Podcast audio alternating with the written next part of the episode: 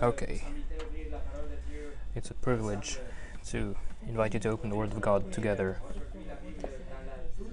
And today we're going to be reading Peter's second epistle in chapter 1. 2 Peter chapter 1.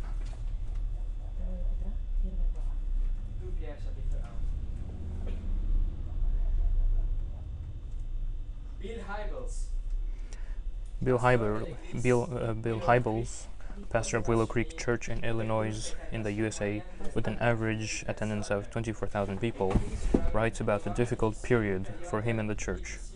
He needed encouragement and direction. He needed encouragement and direction.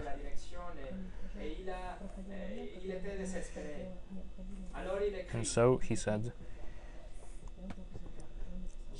I hopped on a boat, headed out on the lake, and prepared to hear meaningful words from heaven. An hour after hour, I sat there, hearing nothing but the wind and the waves. Just as I was ready to haul up the anchor and motor back towards the harbor, I saw a Bud Light beer can float by. I stood there staring at the can, wondering, is this a message from God? If so, what could it mean? Am I supposed to drink Bud Light? Am I supposed to tell my congregation not to drink Bud Light? Is there a message inside the can?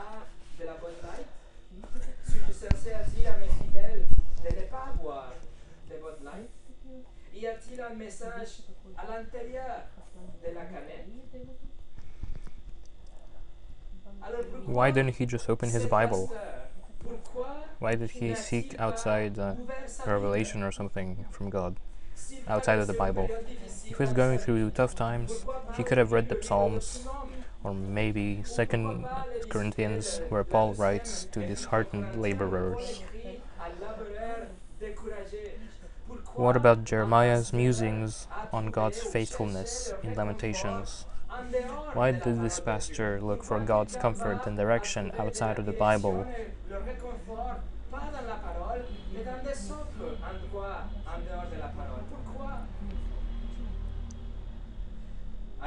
A popular Christian author called John Eldredge says that God has been speaking to me through hawks. He claims that hawks are a symbol of God's heart and that the hawks represent the love of God.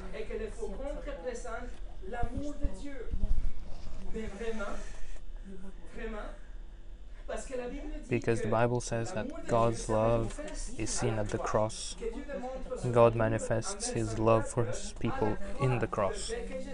Jesus dying for rebels and sinners. pécheurs et les rebelles. That's the reality of things. Juste comme Bill Hybels, Just as Hybels and Eldredge, quelques moments, et John Eldredge aussi, the vast majority of Christians affirm that the Bible is the Word of God. Bible est la parole de Dieu. Nous affirmons We affirm the inspiration of the Scriptures,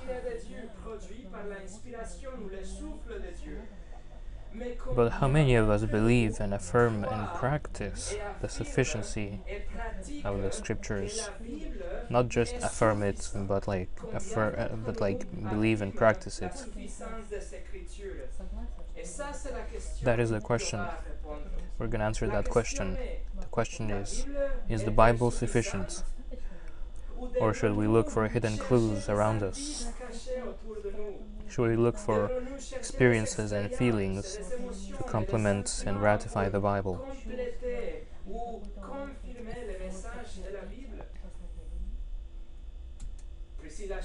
Priscilla Shirer, a graduate of the non charismatic Dallas Theological Seminary, said, Do you really think God loved you enough to die for you and then just leave you with the Bible?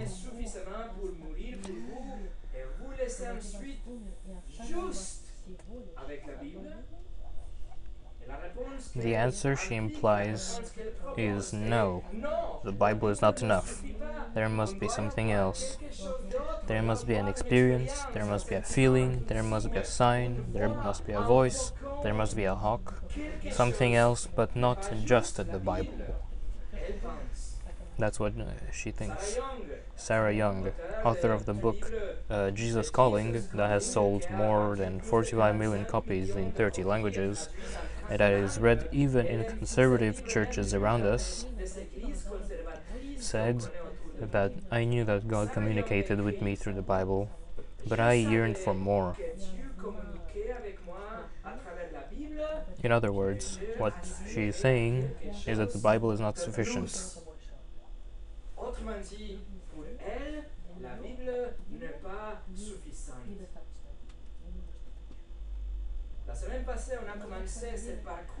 Last week we started this study across the sufficiency of scriptures.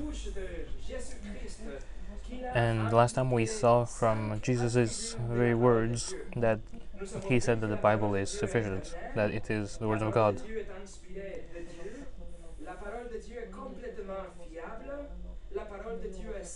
We saw that the Bible is without error and that it is naturally preserved.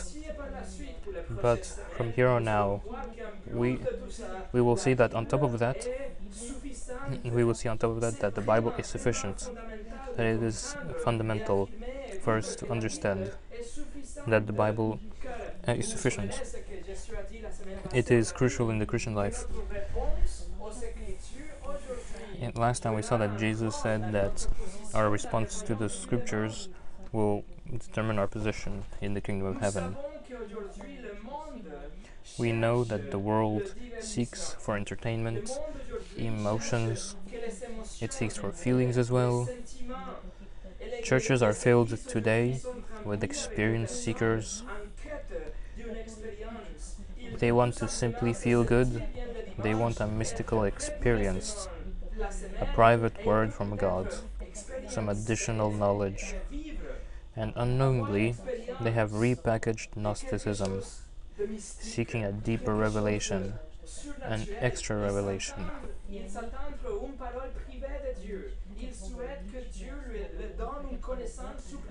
They want God to give them an extra revelation, something that's supernatural. Savoir, ces gens-là sont en train de And without knowing it, they are repackaging Gnosticism, gnosticisme, qui cherche d'avoir which is which they seek a deeper revelation and, and an extra revelation. connaissance plus, euh, extra. Donc, la suffisance des Écritures Therefore. The sufficiency of scriptures is undermined and ignored, and we end up with a soup of confusion and subjectivity, personal interpretations of the Bible completely foreign to the author's intent through the Holy Spirit, and Christianity becomes like a Chinese buffet, where you pick and choose and mix and improve your choice, and you ignore the rest until you discover that by adding something else you can swallow it.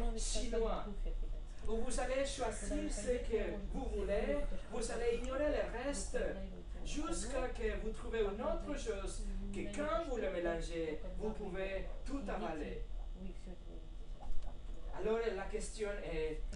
So the question is, Is the? Bible sufficient?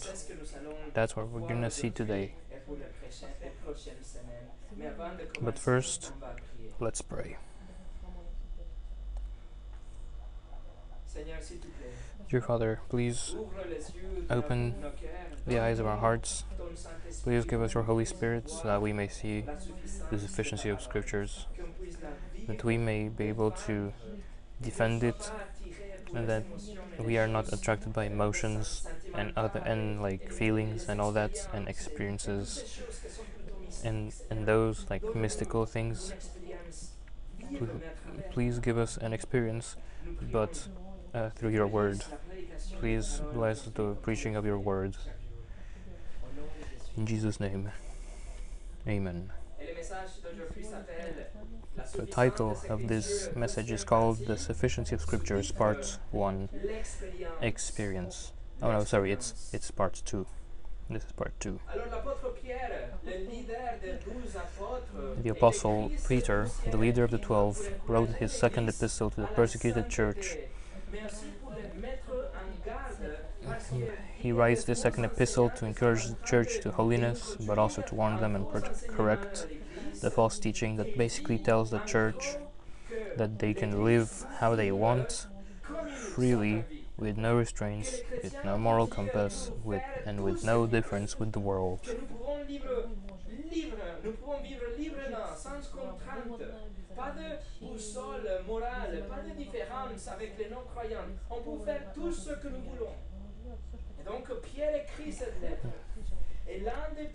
One of Peter's main arguments to encourage us for godliness is to remind the church about the second coming of the Lord Jesus Christ.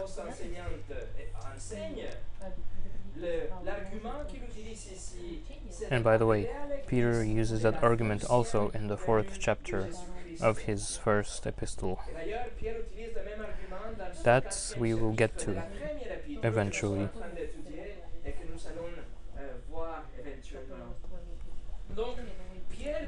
So Peter says Jesus is coming back, and because his return is imminent, you better keep an excellent conduct among the Gentiles for your sake, showing that you are really saved, and for their sake, so they look at your life and are open to the gospel.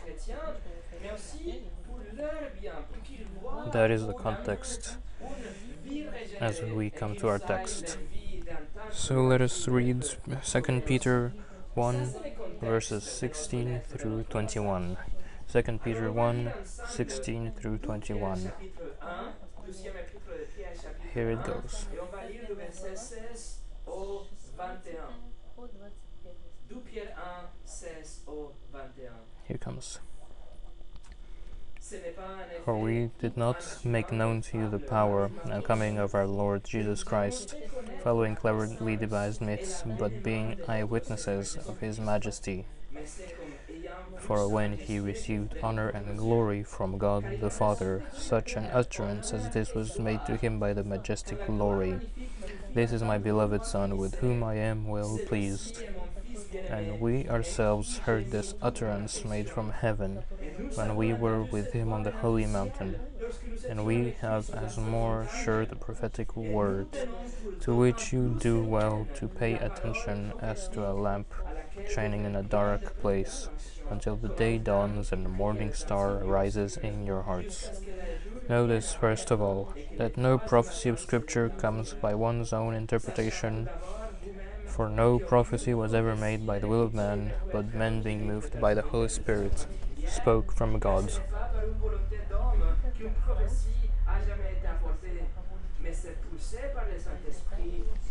So, yes. That was 2 Peter 1 16 through 21. Je voudrais que vous voyiez I would like you to see with me three major ideas in these verses. First, Peter refers to the greatest experience that a man can ever live the transfiguration of Christ in verses 16 through 18. verset 16 au 18. Ça, c'est la première chose. That's the first thing. Second thing, At the heart of this text, in verse 19, he talks about something that is much better than this extraordinary experience the sufficient Word of God. Basically, as the Word of God is better, is more sure than this extraordinary experience. Third, he briefly explains why the scriptures are way superior than any experience in verse 20 through 21. Ces Those will be the three major parts in this series. And in the fourth one, we will look the very practical way to apply the sufficiency of Scripture in our daily lives. We are going to apply the sufficiency of Scripture to our lives to see how it impacts our daily lives. If I have to take a big decision in life, whom I must marry, do I do I have to hear a voice, or is the Bible sufficient? Today, we'll look at Peter's three extraordinary experiences in verse 16 through 28, uh, through 18, sorry, yeah, verses 16 through 18, under three headings: a sure eyewitness, a sure experience, and a sure testimony.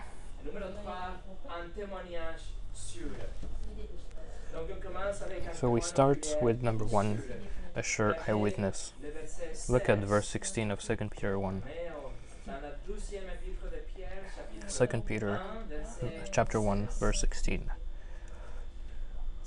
For we did not make known to you the power and coming of our Lord Jesus Christ, following clearly devised myths, but being eyewitnesses of his majesty. That was 2 Peter chapter 1 verse 16. Peter affirms that the church has been taught about the return of Christ, and we know that Jesus himself and the epistles announced the victorious return of Christ, while warning unbelievers about it.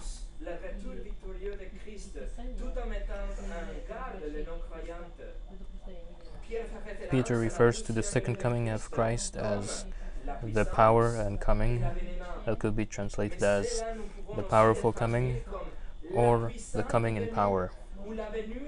This is the thunderous second coming of Jesus, full of glory and radiance and splendor. Jesus himself said it in Mark 13, verse 26. We'll get to that now. In uh, Mark chapter 13, 13, 26, verse il a dit, 26, they will see the Son of Man coming in clouds with great power and glory.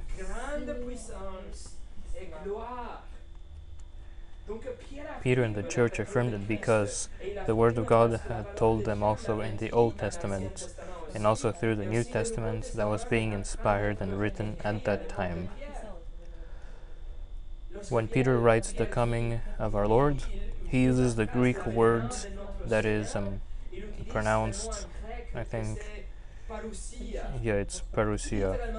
It literally means the presence or the appearing, which in the New Testament is also almost always used to refer to the return of Christ. Jesus said in Ma- Matthew ça, 24, verse 27, Just as the lightning comes from the east and appears even to the west, so will the coming of the Son of Man be. The word is parousia.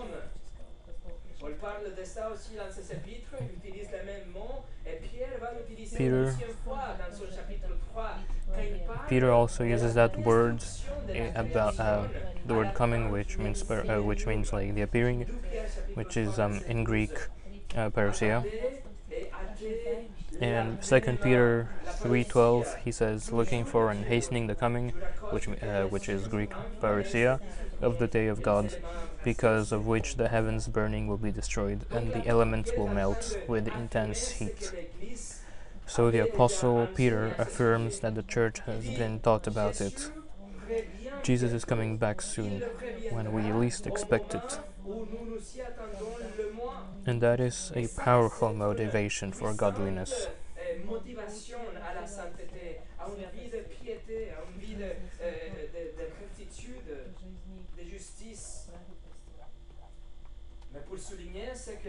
to underline this teaching, Peter clarifies that contrary to false teachings, the second coming doesn't spring from cleverly devised myths, legends, imaginary stories, myths, which was an accusation by false teachers at the time. Here, Peter offers the apostles' eyewitness testimony to back up the veracity of their teaching in uh, verse 16b, 2 Peter chapter 1 verse 16b, but being eyewitnesses of his majesty.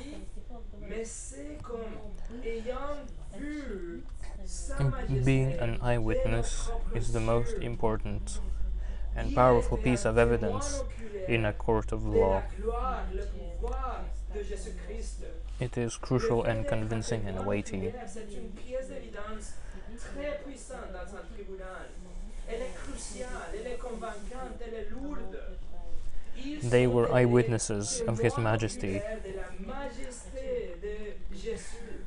Il dit, He says, il dit, nous We know what we have taught you, que ce que about the second coming, that it is true. C'est vrai la douzième Christ is coming with power and glory.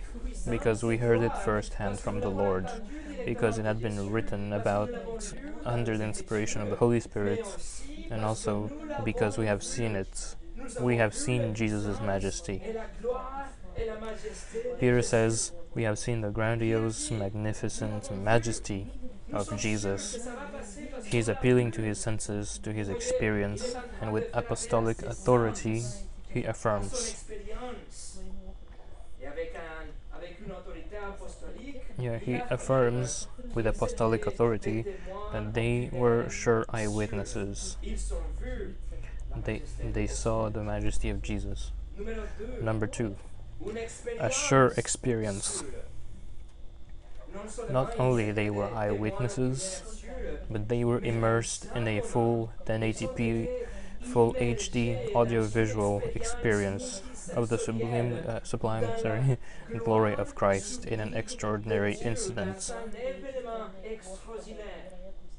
C'est ce qu'il dit dans le verset 17. That's what he says in verse 17. Car For when he received honor and glory from God the Father, such an utterance as this was made to him by the majestic glory. This is my beloved Son, with whom I am well pleased.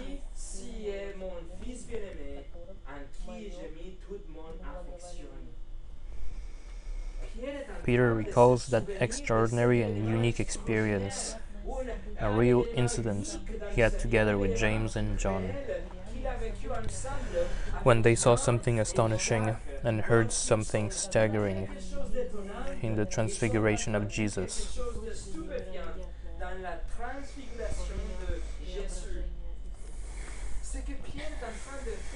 Peter wants to bring to our minds that supreme episode. He wants us to consider how absolutely incredible it was, so that after he can say, that remarkable, exceptional experience is nothing compared to the certainty, the reliability, the authority, and the sufficiency that we have in the scriptures. Saying that the scriptures are much more authoritative, let's say, than an experience. He's establishing a point of comparison. He wants, he wants to light up a candle in a dark room, to then open the window and let the full summer sunlight absolutely swallow so that and he wants to let the full summer sunlight absolutely swallow what seemed to be bright light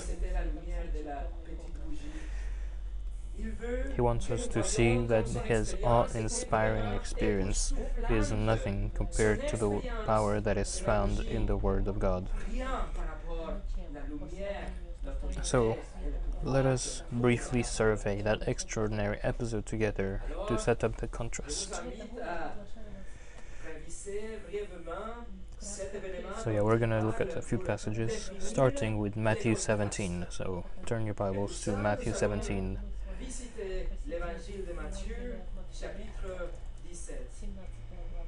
In mm, Matthew, yeah, go to Matthew chapter 17.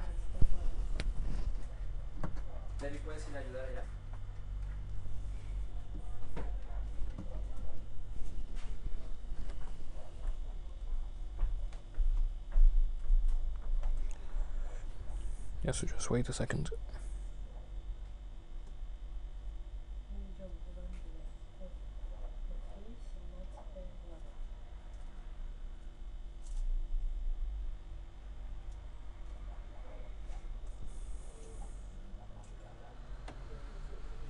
Ok.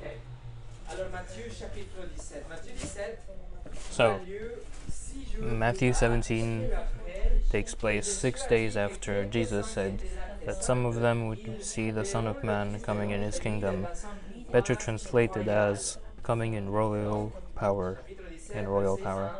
So, Matthew 17, uh, verses 1 through 6. And six days later, Jesus brought uh, with him Peter and James and John, his brother, and led them up on a high mountain by themselves. And he was transfigured before them, and his face shone like the sun, and his garments became as white as light. And behold, Moses and Elijah appeared to them, talking with him. And Peter answered and said to Jesus, Lord, it is good for us to be here. If you wish, I will make three booths here one for you, and one for Moses, and one for Elijah. While he was still speaking, behold, a bright cloud overshadowed them, and behold, a voice out of the cloud said, This is my beloved Son, with whom I am well pleased. Listen to him. And when the disciples heard this, they fell on their faces, and they were terrified.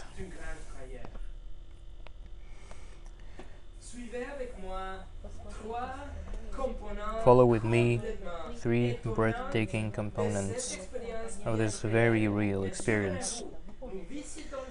But remember, we are visiting these passages so that later we can say that this is nothing compared to the Word of God. First, Jesus was transfigured in verse 2. The Greek word the Greek word is metamorpho, from where we get the word for metamorphosis. He was uh, literally changed outwardly in a manner that is visible. How? How did, was Jesus transfigured? Jesus' face shone like the sun, and his garments became as white as light. So that's what it looked like. Jesus' face was as radiant as noon as the noon sun in a summer day. There was this light that came out or was produced by Jesus' own face. Here is the eternal second person of the Trinity, allowing his divine and eternal glory to be displayed to a certain extent and measure. Remember, Moses in Exodus 34 his face was shining, and the people uh, were afraid. And the light was so bright that he put a veil over his face.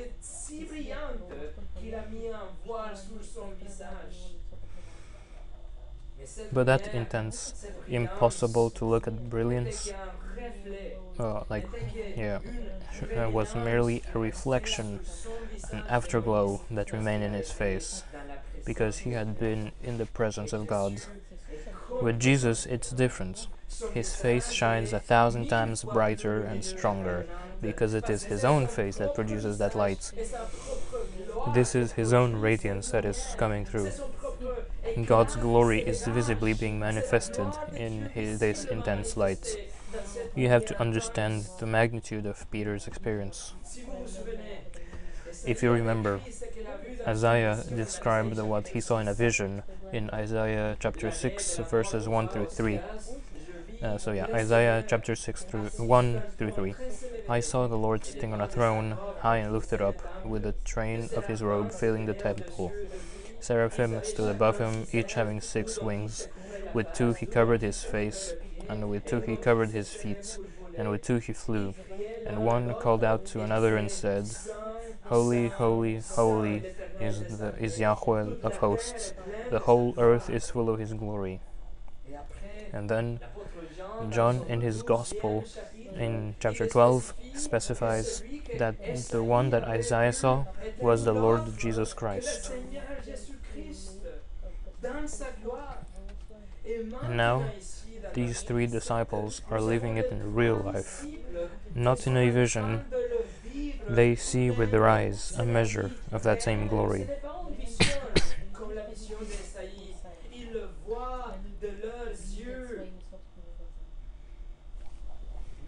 Not only his face shone like the sun, but his clothes became as light. There was light coming out from all over his body, and his clothes couldn't contain it. They shone as well. In the parallel passage, Mark adds that the clothes were so white as no launderer on earth could whiten them, in Mark chapter 9, verse 3. And Luke says that they were white and gleaming, in Luke 9, uh, 29, uh, flashing like lightning. My friends, can you imagine this sight?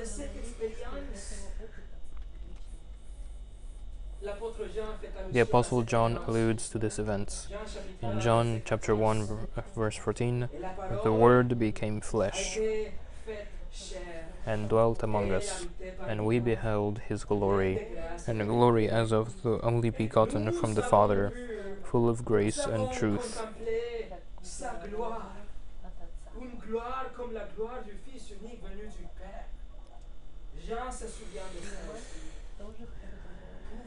Can you imagine this sight? Let me tell you what you've seen in movies of light coming out of people, like in superhero movies or whatever. It's nothing compared to this. Secondly, in verse 3, and behold, Moses and Elijah appeared to them, talking with him. avec lui. Soudainement, il y a Suddenly, Moses and Elijah appear. Moses, that represents the law, and Elijah, that embodies the prophets. And they were are both there in front of Peter, James, and John, talking to each other. Luke gives us an insight into the conversation and writes that they were talking about Jesus' death and resurrection. Mhm. This is an amazing experience that Peter had, isn't it? In front of him there is the law, Moses, the law that condemns us, the law that we have transgressed, the law that levels every human being that ever lived and puts us all under one same category guilty. Beside Moses, there is Elijah, who represents the prophets, faithful servants that boldly declared God's message to the people. The message was, You have broken God's law, and because He is just, not only He'll turn His back on you in life, but His infinite holiness and justice demands that you pay for eternity. So, in front of Peter, you have the law that we broke, the prophets that warned about judgments, they pleaded for repentance, and announced the Messiah, who is with them too, the Lord Jesus Christ, the one that fulfilled both the law and the prophets. Jesus lived the perfect life that the law demanded, and in exchange of that sinless life, He took our sinful life on the cross. He took upon himself the eternal wrath of God and satisfied God's justice so that we can be forgiven.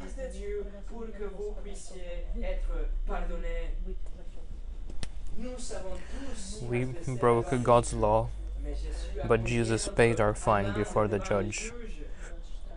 The Savior that the prophets expected came, suffered, died, and rose from the grave just as they had announced. And now humanity can be forgiven as we respond with repentance and faith in Jesus alone.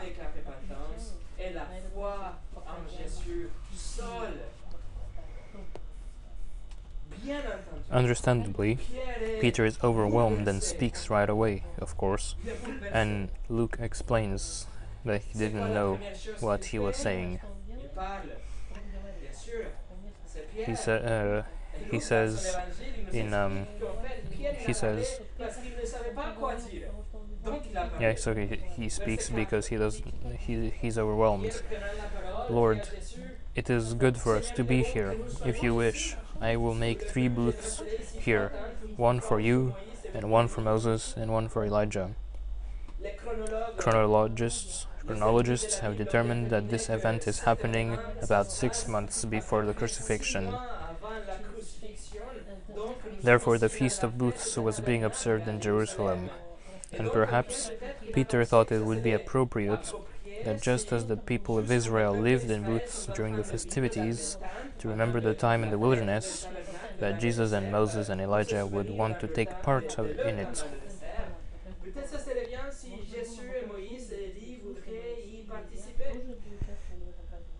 But again, Peter simply spoke because, well, that was his character. he didn't know what, what to say, so he just said something. Third, If this extraordinary experience wasn't enough, then they heard God's voice in verse 5. 5. Um, yeah, verse 5. While he was still speaking, behold, a bright cloud overshadowed them. And behold, a voice out of the cloud said, This is my beloved Son, with whom I am well pleased. Listen to him.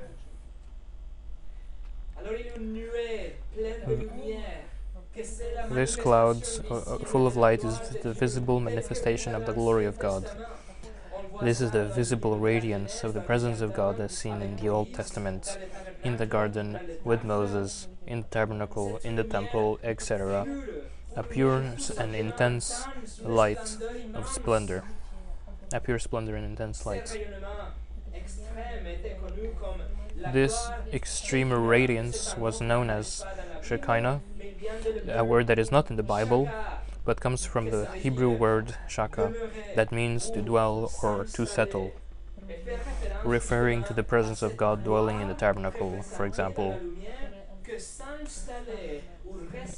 Yeah, referring to the presence of God dwelling in the tabernacle, for example, God's presence manifested with that visible radiance and light, dwelled in the temple, and now is overshadowing the présence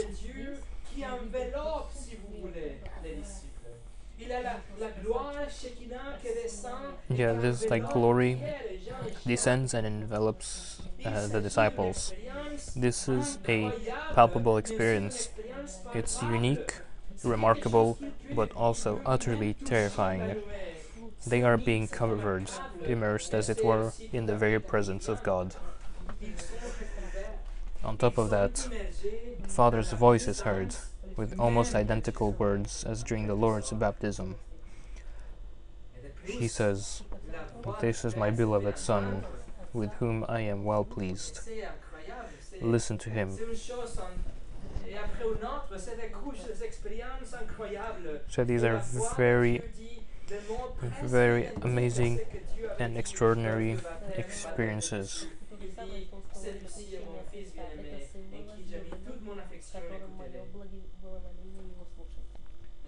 Friends, this is the voice of Almighty God.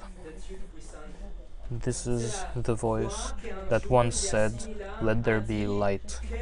This is the voice that Isaiah heard in his sixth chapter that made the foundations of the temple shake.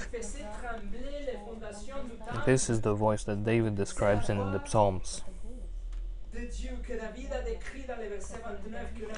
In Psalm uh, 29, verses 4 through 5, La voix de l'Éternel the voice of Yahweh is powerful. De The voice of Yahweh is full of splendor. Verset 5, la voix The voice of Yahweh breaks the setters. L'Éternel brise les cèdres. The voice of Yahweh, Verset 7, oh, in verse 7, the voice of Yahweh hews out flames of fire. verset 8, le- The voice of Yahweh causes the wilderness to tremble. Verset 9, The voice of Yahweh makes the deer to calve and strips the forests bare.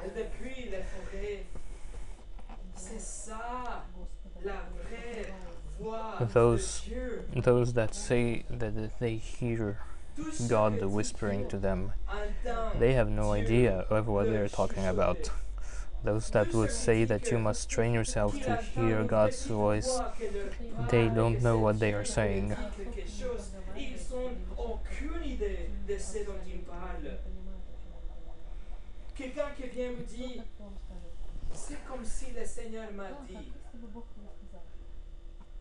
Il ne sait pas de quoi il parle.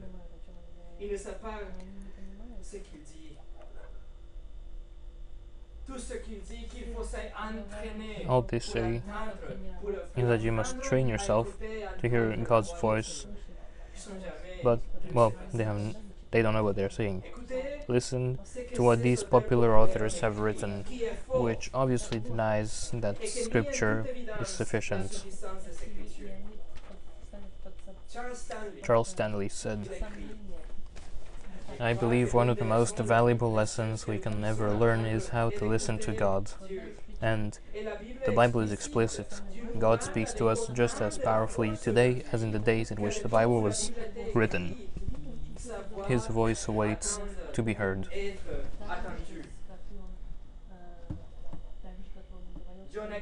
John Eckhardt he published a book with the title God Still Speaks How to Hear and Receive Revelation from God for Your Family, Church, and Community. Yeah, so he wrote a book with that title. Cindy Jacobs wrote a book called. The Voice of God How to Hear and Speak Words from God. Joyce Meyer, uh, also made a book called How to Hear from God Learn to Know His Voice. Priscilla Shirer, said, no, she made, yeah, how to recognize when God is speaking. Learning to hear God's voice is a process, a learning experience. Friends. When that's false. When God speaks, you can be certain that you won't miss it. You don't have to learn how to hear or discern or know His voice. When God speaks, the mountains melt, the dead rise, the galaxies come into being, and fierce lions hide like scared bunnies. What a staggering, phenomenal experience.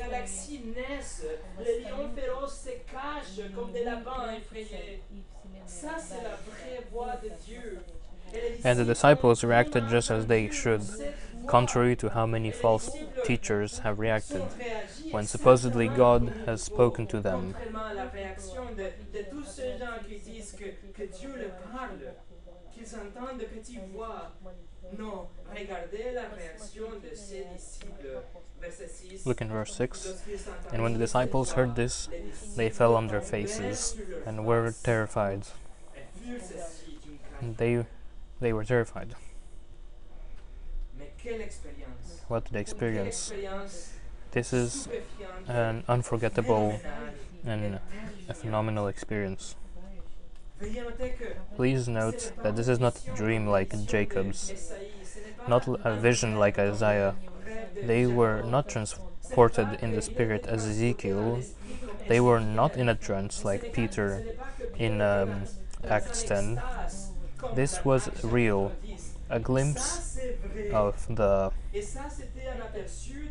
of the of the parousia, the coming of the Lord in all glory and power. This is a real experience, an unforgettable and sure experience.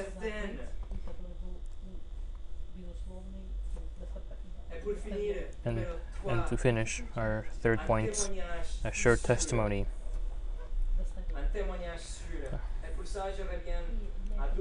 We go back to our text in 2 Peter chapter 1.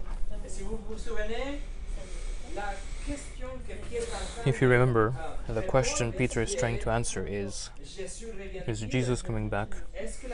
Is the second coming real? Is it happening?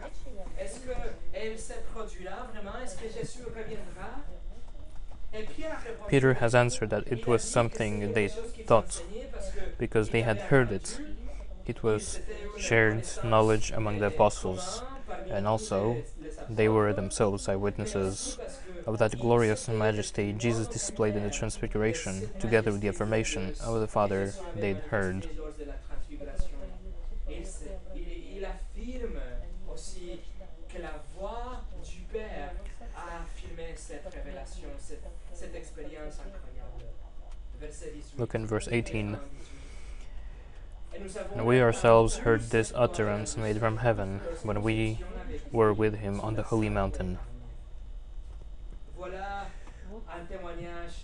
There, this is a sure testimony. Contrary to what false teachers try to make them believe, Peter, James, and John were there at that mountain, three witnesses. They were with Jesus on the mountain, and they testify with the apostolic authority that these things are true.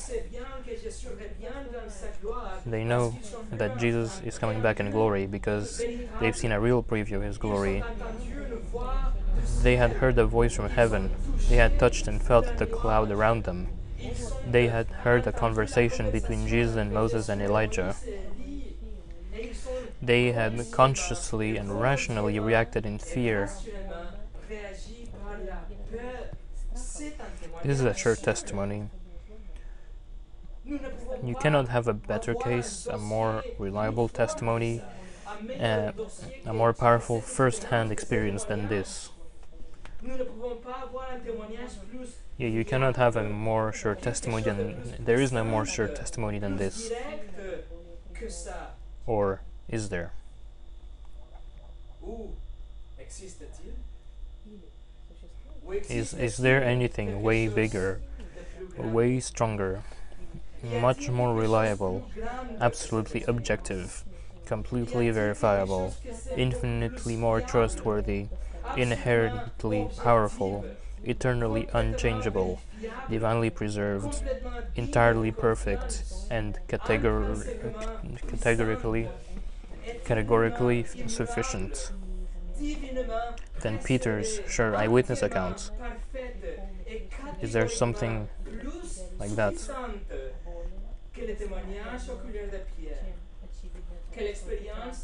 Is there something more sure than Peter's sure eyewitness accounts, than Peter's sure extraordinary experience, than his sure reliable testimony? Is there something better than trying to discern what does a floating can of beer mean? Something more objective than guessing what hawks represent? Something more reliable than trying to hear a whisper from God? Is there something more sure than the Transfiguration experience? Y a-t-il quelque de que l'expérience de la transfiguration? Y a-t-il quelque chose plus ferme, plus solide? The answer to that question is in uh, 2 Peter 1, verse 19a. Pour d'autant plus certaine la parole prophétique. Et nous tenons pour d'autant plus Yes, so Peter's answer in 2 Peter 1:19 is yes. There is something more reliable. There is something bigger than this experience of the transfiguration. What is that thing? It's the written word of God. It's more uh, reliable, more solid.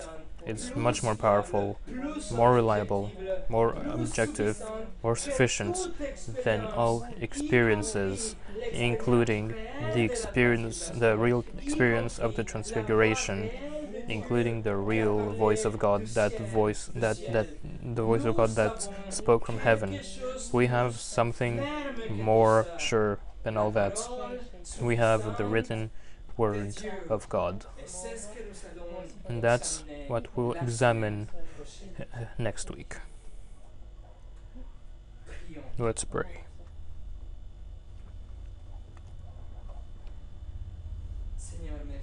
Dear Father, thank you for your word. Thank you that your word is is is bigger and more solid and more reliable than any experience, humaine, y compris la i- including the transfiguration. la stupéfiante expérience de la transfiguration. Merci que nous avons Thank you dans ta parole that we have in your word the, the firm foundations that will never change, that are inspired by you and protected by your sovereign hand. que nous avons dans ta Thank you That in your word we have uh, an objective guide naviguer à travers to navigate across life and that will lead us to eternity with you. Thank you that we are sure of all this because you said it and you promised it and you will do it. Thank you for your word. Je prie I pray that while we study this series, our zeal, our confidence, and not our, our trust, augmentée will be increased dramatically. That- That we find all, all um, comfort in no other place than your in your word, because it is sufficient. In Jesus' name, Amen.